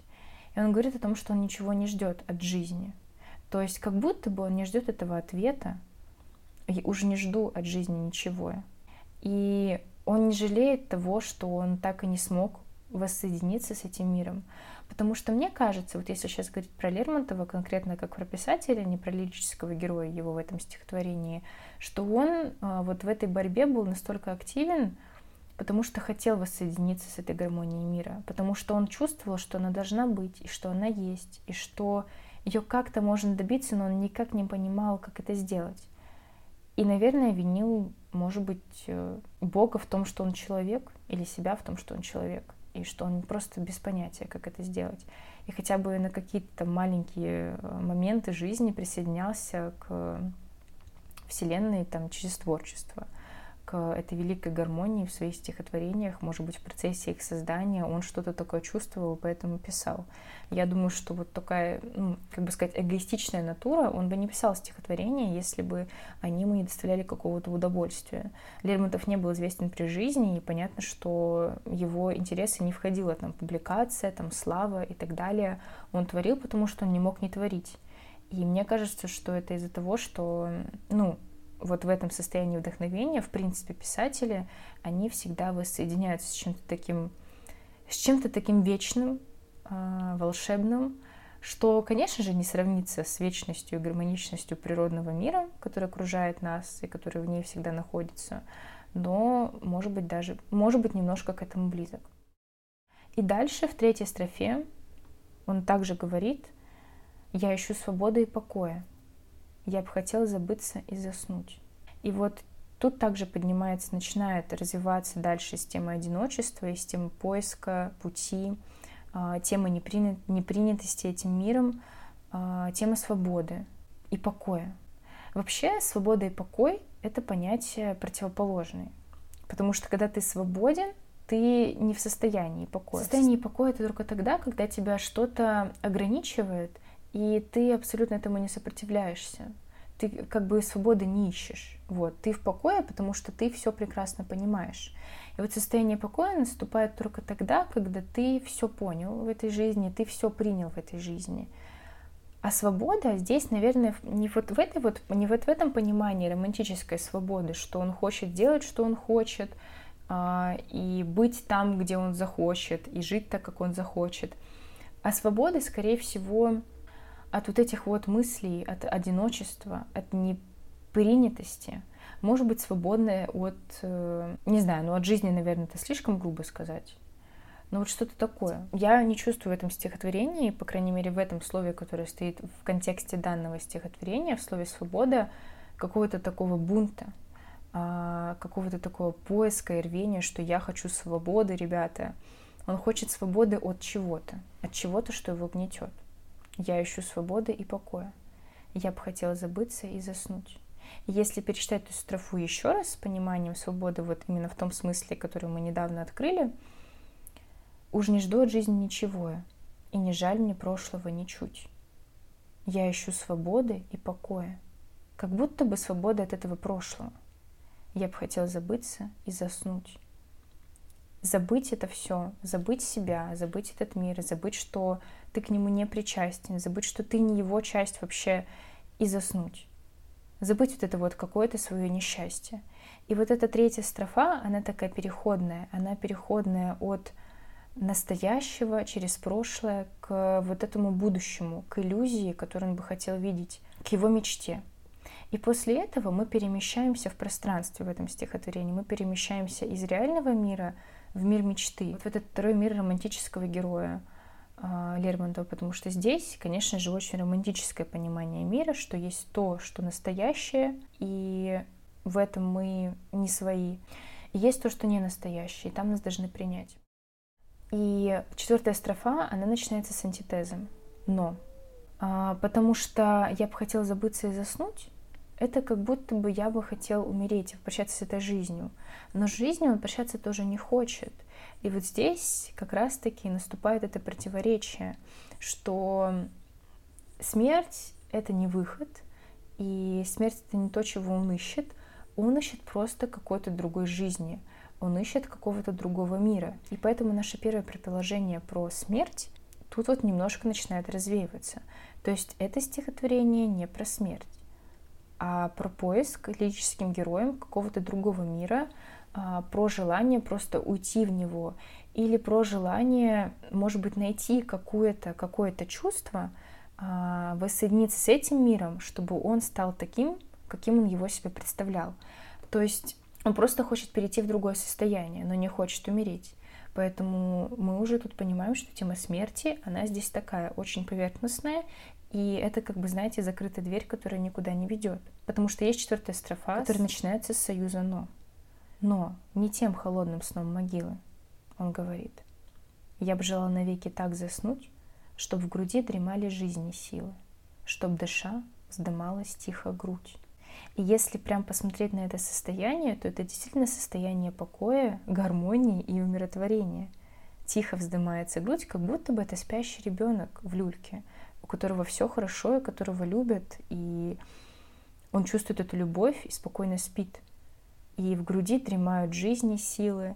Они не бунтуют, они не разносят всю жизнь в пух и прах, и не говорят, почему так, за что так, а они как будто бы знают все, за что так и почему, и нет у них больше внутри никаких конфликтов, и поэтому они дремлют.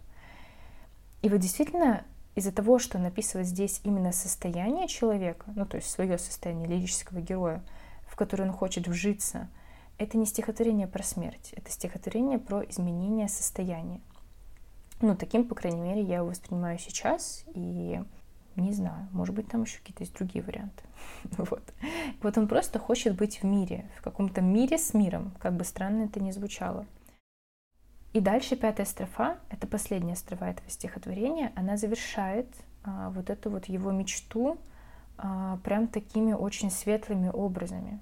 Чтоб всю ночь, весь день мой слух лелея, про любовь мне сладкий голос пел. надо мной, чтоб вечно зеленее, темный дуб склонялся и шумел.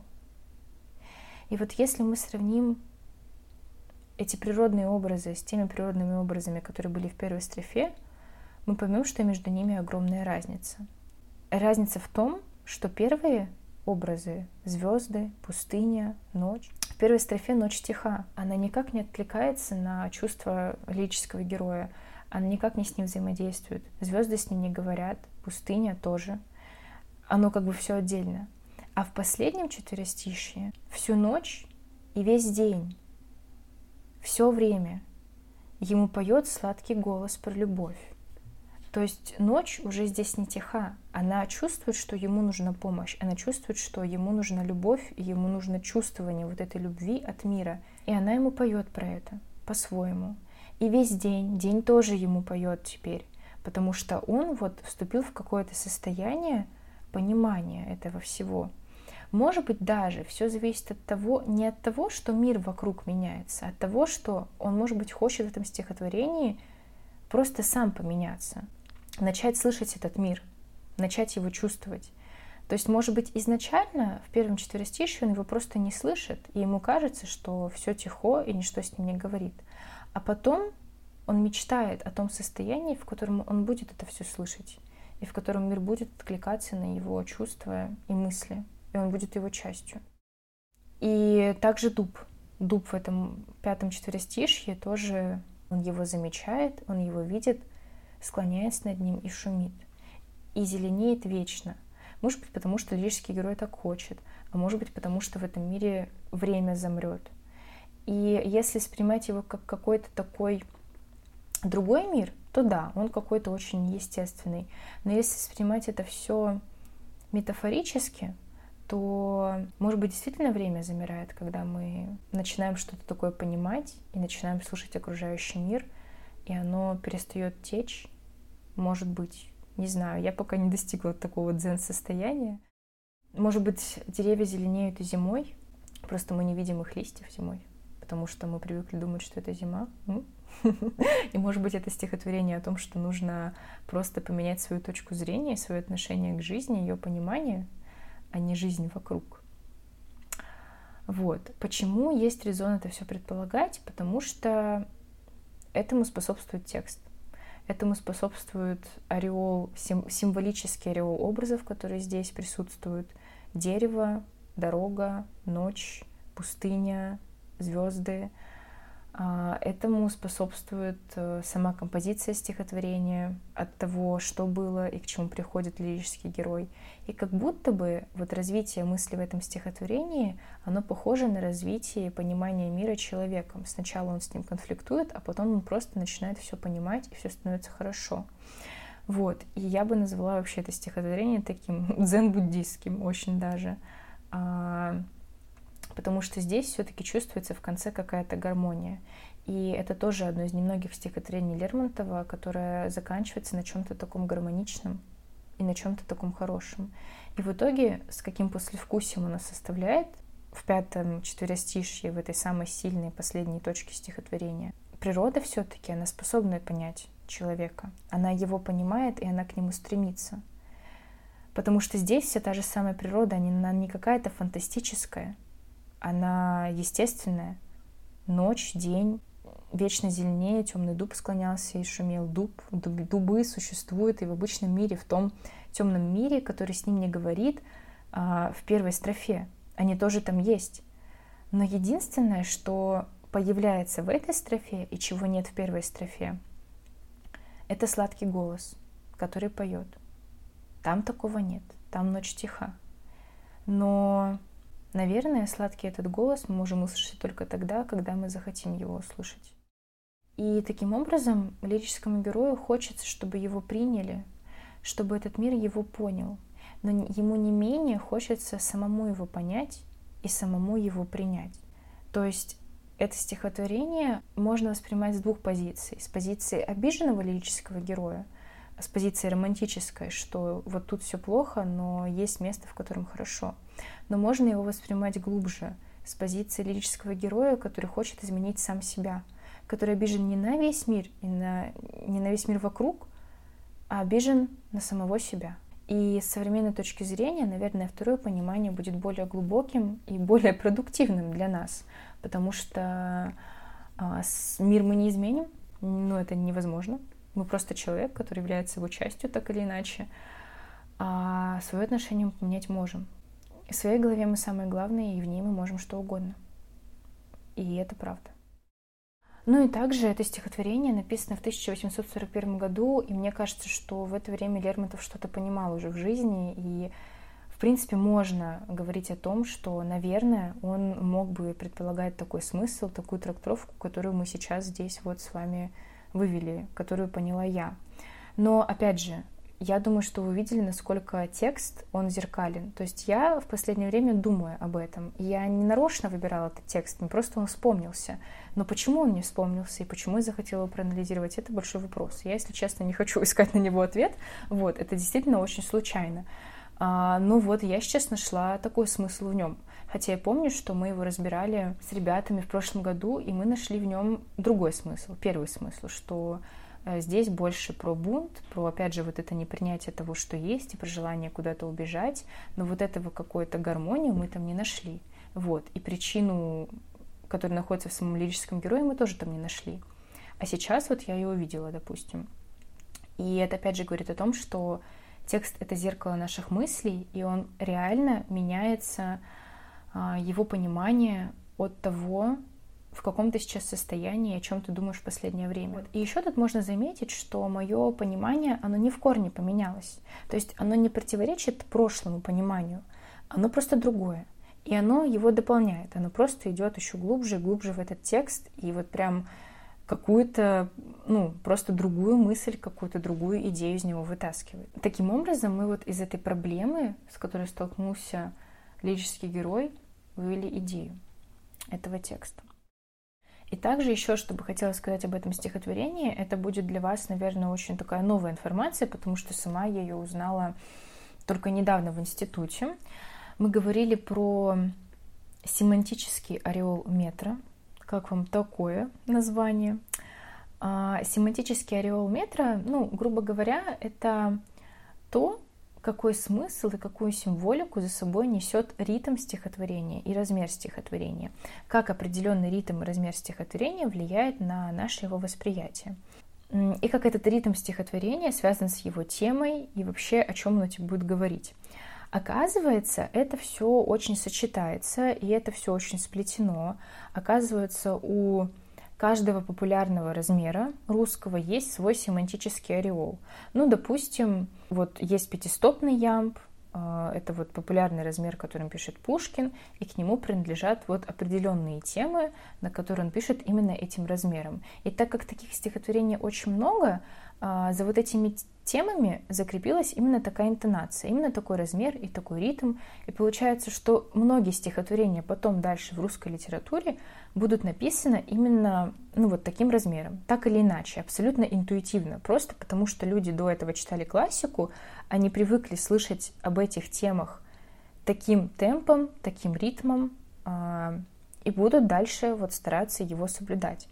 Это на самом деле прикольно, то есть это говорит о том, что действительно музыка она запоминается человеку, и она действительно важна в стихотворении, потому что ритм — это музыка, определенное стихотворение.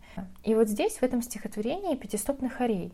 Этот ритм как раз-таки вот он и сопровождает все стихотворения, которые содержат в себе размышления о смысле жизни, тему одиночества, смерти, в которых оглядываются на прошлое, ищут что-то в будущем, которые содержат в себе тему дороги, размышления о своей судьбе и так далее. И вот большинство стихотворений на эти темы, они написаны пятистопным хореем. И получается, что они как будто бы обогащают этот вот размер и этот размер, так как мы же читали всю эту классику, мы тоже ее всю воспринимаем, и тоже мы там не абы кто, а мы тоже его воспринимаем. И этот ритм как будто бы дополняет нашу уверенность в том, что это стихотворение действительно об одиночестве. Но он немножко ведет нас по ложному пути, но не то чтобы сильно по ложному в отношении смерти, смерть нам здесь помогает дойти до философствования, до какого-то отношения к жизни, до вот какой-то глубины. Но это стихотворение не прямо о ней. То есть его можно, конечно, так воспринять, но многие факты из этого стихотворения, то есть, но не тем холодным сном могилы, я хотел навеки так заснуть, здесь не про смерть. И это можно подтвердить. Не прям про нее, не буквально про нее. Вот. И здесь, конечно, ну, оно немножко отличается от вот этого вот набора разных смысловых элементов этого ритма. Вот. Таким образом, а, ритм этого стихотворения тоже способствует тому, чтобы мы поняли, о чем оно в общих чертах. Но конкретно о чем оно, конкретно свою идею какую-то из этого всего стихотворения мы сможем вынести только тогда, когда очень внимательно прочитаем каждую строку, зададим себе вопросы, почему тут именно такие образы и что они именно для нас значат. То есть, может быть, ночь для вас значит что-то другое. И если это не противоречит а, всему тексту Лермонтова, и это вписывается в него, то вы для себя найдете там что-то другое. Вот, в этой ночи, может быть, это все вас приведет к абсолютно какой-то другой идее. Я просто, на самом деле, даже представить это не могу, потому что я сейчас вот уверена и убеждена в том, что я вот именно так поняла этот текст, и я считаю это правильным. Но я имею на это право, и вы тоже имеете на это право, вы можете его по-своему разобрать. Э, но только если это все не будет противоречить э, всему остальному, что там есть. Если это все вот так вот логично очень сойдется, друг с другом как пазл скрепится в вашей голове, то значит вы поняли идею стихотворения. И чтобы это случилось, вот нужно посмотреть внимательно на эти все образы, которые там есть, а, изучить их, составить к ним именно свое отношение, предположить авторское отношение, а, чтобы понять идею стихотворения, надо посмотреть на него как через э, стекло. Вот посмотреть через него на мир, и тогда вы видите не только мир, но и себя.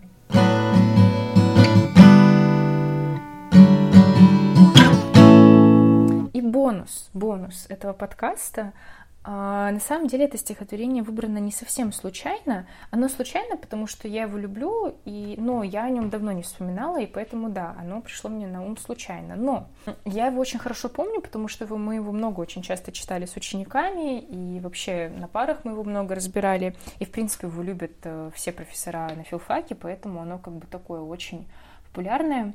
Я знаю на него один палимпсест из современной поэзии — который мы тоже с ребятами, я его узнала благодаря КИМам ЕГЭ, вот мы с ребятами как-то с ним встретились, и я потом поняла, что это палимпсест. Вот, это безумно хорошее стихотворение, а, и оно тоже на тему одиночества, но немножко другое. И написано оно, к сожалению, не пятистопным хореем, как бы я хотела, я проверила и думала, о, было бы хорошо, но нет, это пятистопный ямб. Вот, но на сейчас для нас это не суть. Я просто прочитаю это стихотворение, Бориса Рыжего. Тоже хочу, чтобы вы послушали, как э, поэты уже другого поколения пользуются строками и понимают вот это стихотворение Лермонтова по-своему через свои произведения. Это вообще просто какая-то пушка. То есть, по идее, полимсест — это когда поэт осмысляет чужое стихотворение в своей творческой форме. И там есть прямые цитаты из этого стихотворения, но при этом есть абсолютно свое понимание этой темы и высказывание своего отношения. Ну вот я засыпаю, наконец, уткнувшись в бок отцу. Еще отец читает. Выхожу я на дорогу. Совсем один? Мне пять неполных лет. Я просыпаюсь, папы рядом нет, и тихо так, и тлеет понемногу. В окне звезда, Деревья за окном, как стражники, мой охраняют дом. И некого бояться мне, но все же совсем один. Как бедный тот поэт, как мой отец, мне пять неполных лет. И все мы друг на друга так похожи. 1997 год. То есть это стихотворение было написано вообще через 150 лет после того, как было написано «Выхожу один я на дорогу». И там вначале пропущено, ну, один, просто говорится, выхожу я на дорогу. Еще отец читает, выхожу я на дорогу. И мальчик спрашивает совсем один. Вот здесь как раз-таки это осмысление одиночества именно ребенком.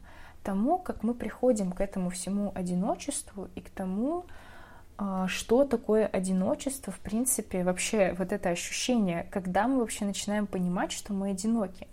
И если прям посмотреть на это стихотворение повнимательнее, оно состоит из двух строф.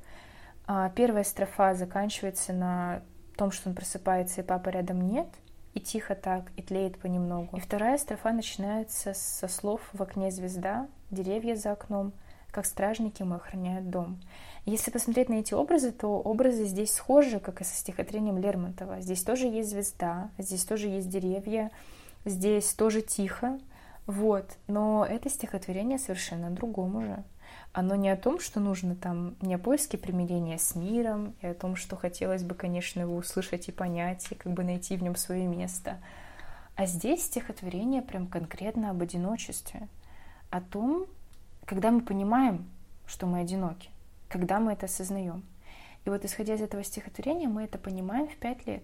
И изначально мальчик, он маленький в этом стихотворении. Вот здесь мальчик меняется.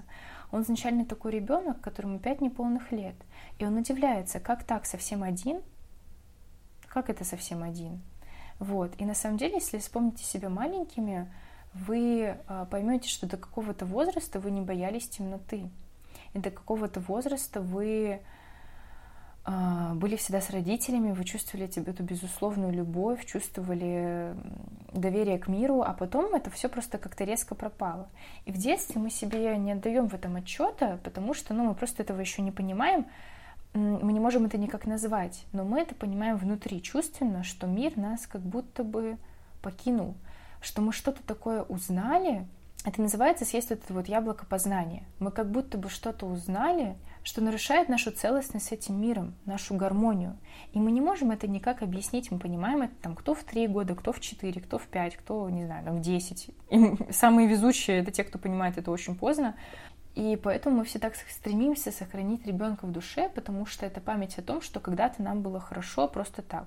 Вот, и что когда-то нам не нужно было ничего для того, чтобы быть счастливыми, потому что мы были в гармонии, и мы еще ничего не знали. Но сейчас мы знаем слишком много, и вот мы начинаем узнавать постепенно, по мере того, как мы взрослеем. И вот здесь, я думаю, что также это стихотворение о взрослении и об одиночестве, о таком глубинном одиночестве человека, которое приходит к нему, когда он становится взрослым. И пускай это стихотворение конкретно об одиночестве, но опять же, когда он становится взрослым. Потому что во второй строфе мальчик понимает, что он совсем один. В окне звезда, деревья за окном, как стражники мой охраняют дом. И вроде бы все хорошо. И некого бояться мне, но все же совсем один. То есть он одиночество уже здесь имеет в виду не то, что он лежит один в комнате, а какое-то другое, потому что он говорит, как бедный тот поэт, как мой отец — мне пять неполных лет. И все мы друг на друга так похожи. То есть он не знает судьбы других людей. Он, ну, если это было бы обычное понимание ребенка, а, то, наверное, у него было бы противопоставление, что вот у всех других все хорошо, и там они не одиноки, а я одинок. Но тут не так. Он говорит, мы все друг на друга так похожи. И отец одинок, и тот поэт одинок, и я одинок. И это одиночество не абсолютно не вот это обычное одиночество, когда ты находишься один, а это какое-то глубинное одиночество человека. Вот именно человека как живого существа, а, которого уже мир почему-то не принимает. И почему-то он как бы в этом мире находится, но он как бы от него отдельно, и поэтому он один. И вот в этом плане это стихотворение схоже и перенимает вот эту вот э, семантику стихотворения Лермонтова. И мне кажется, что если вот они так сочетаются, то а, Борис Рыжий тоже это все, конечно же, прочитал и выразил это все по-своему через свое стихотворение, через свое творческое переосмысление стихотворения Лермонтова. И у полимпсестов еще такая есть интересная штука. Они, это как бы, знаете, такие пирамидки, они наслаивают смысл друг друга. Если это хороший полимпсест, смысл великого текста, он не противоречит тексту, который был создан на основе него. И они как бы дополняют друг друга. И вот здесь, в этом своем стихотворении, Борис Рыжий, он выделяет тему одиночества, он немножко по-другому ее раскрывает, он находит, где мы становимся одиноки, в каком возрасте и почему, и все равно уводит нас на то, что вот человек такой, он одинок. И когда к нам приходит какое-то знание, когда мы взрослеем, мы становимся отстранены от вечной гармонии и вечного счастья. И в итоге должны ее искать, потому что у нас есть знания, а зачем еще они нам нужны? Это нужно для того, чтобы в конце концов заново эту гармонию обрести. И кому-то это удается, кому-то нет, но все начинается именно с того, что в какой-то момент мы сначала просто ну, внутри себя, не понимая, осознаем, что мы одиноки, а потом мы понимаем, что мы одиноки, и что мы в этом мире абсолютно чужие. И начинаем делать все для того, чтобы почувствовать себя максимально причастными к нему. И мне кажется, что вся цивилизация развилась именно из-за этого. Из-за того, что человек в какой-то момент понял, что он чем-то обделен, и он начал это компенсировать э, там высокими дворцами, какой-то ручной деятельностью, э, потом высокими технологиями, научными открытиями, покорениями космоса, ему как-то хотелось вот эту вот всю дыру в себе как-то за... починить, замять, э, сделать. Это вот то же самое, что мы начинаем чем-то заниматься, работой, когда у нас э, что-то случается плохое в жизни, и мы не хотим об этом думать. Это то же самое абсолютно. Вот, поэтому всей цивилизации мы обязаны тому, что в какой-то момент человек понял, что ему чего-то не хватает. И до сих пор мы этого не нашли. Нашли это только, скорее всего, всякие пророки, а вот все те боги, в которых э, верят люди, которые достигли того состояния и к которому все стремятся. Пока нет какого-то такого общего пути, как к этому всему прийти.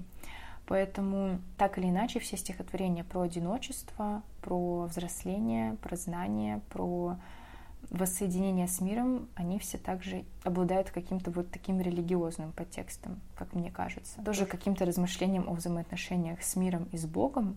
При этом они могут даже об этом не говорить, но если о них думать и размышлять, они позволят тебе выйти на эти темы и не будут тебе в этом противоречить, в таких умозаключениях. Вы, если хотите, можете потом найти это стихотворение Бориса Рыжего, перечитать, подумать еще самим насчет него. Это будет очень хорошо, потому что каждый текст — зеркало каждого человека.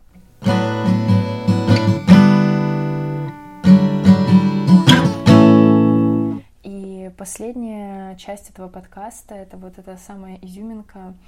А, я ходила на мастерскую Дмитрия Воденникова — и у нас там было задание написать цикл стихотворений. И одним из стихотворений должен был быть полимсест. И как-то так получилось, что я написала полимсест. На полимсест я написала... вот, собственно, к чему я и вела. Я написала полимсест на стихотворение Бориса Рыжего, которое он прочитала. То есть получается так, что в моем стихотворении должно читаться вот все эти смыслы, которые вкладывали писатели в свои стихотворения до меня.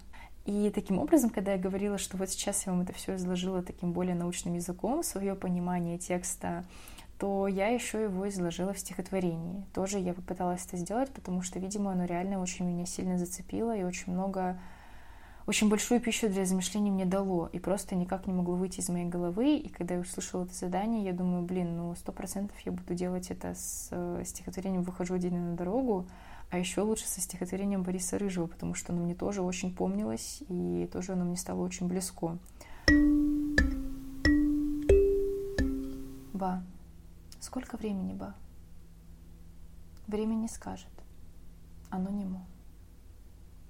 Серо-бежевый фон за окном, и непонятно, сейчас ночь или утро. Так сильно свет фонарей налип на небо. Я помню, ты читала мне — Выхожу один я на дорогу, ночь темна, пустыня внемлет Богу, и звезда звездою. Здесь их нет. И фонарь с фонарем ни друг с другом, ни со мною, только с небом. Времени нет, правда, ба? Я кручу в голове твой голос. Мне 22, и я поняла, что сейчас мне на самом деле пять. И что свет фонарей — это моя кожа и я в ней одна. Как бедный тот поэт, как ты, бабуль, и фонари. И все мы друг на друга так похожи. В общем, я, как вы поняли, конечно же, не буду комментировать свое стихотворение, потому что очень сложно отстраниться и взглянуть на него как-то, ну, с точки зрения критической, вот, с точки зрения исследовательской, я этого, конечно же, сделать не могу. Вот, поэтому я оставляю это просто как приятный бонус к теме нашего сегодняшнего подкаста. Такое мое творческое осмысление, понимание всех этих стихотворений. Вот, оно, конечно же, очень мое, и, конечно же, оно тоже об одиночестве, тоже о том глубинном одиночестве человека, но уже не в природе, и это не такой диссонанс а уже в огромном большом городе, где действительно не спадает свет фонарей с неба, и кажется, что звезд в принципе не существует. Мечтаю уехать в деревню, жить там. Вот. На этом наш сегодняшний подкаст подошел к концу. Я надеюсь, что вам было интересно это все слушать, и надеюсь, что вы потом откроете эти тексты, про которые мы сегодня говорили, перечитаете их и составите какое-то свое мнение. А, мне было очень интересно это все записывать. Я на самом деле сейчас 4 часа ночи, я устала, но у меня такое преисполненное состояние, если честно. Это просто удивительно. Всем спасибо за внимание. А, с вами была я, Настя, Настя Бегункова. И до встречи в следующем выпуске. Это был подкаст «Чемодан из слов».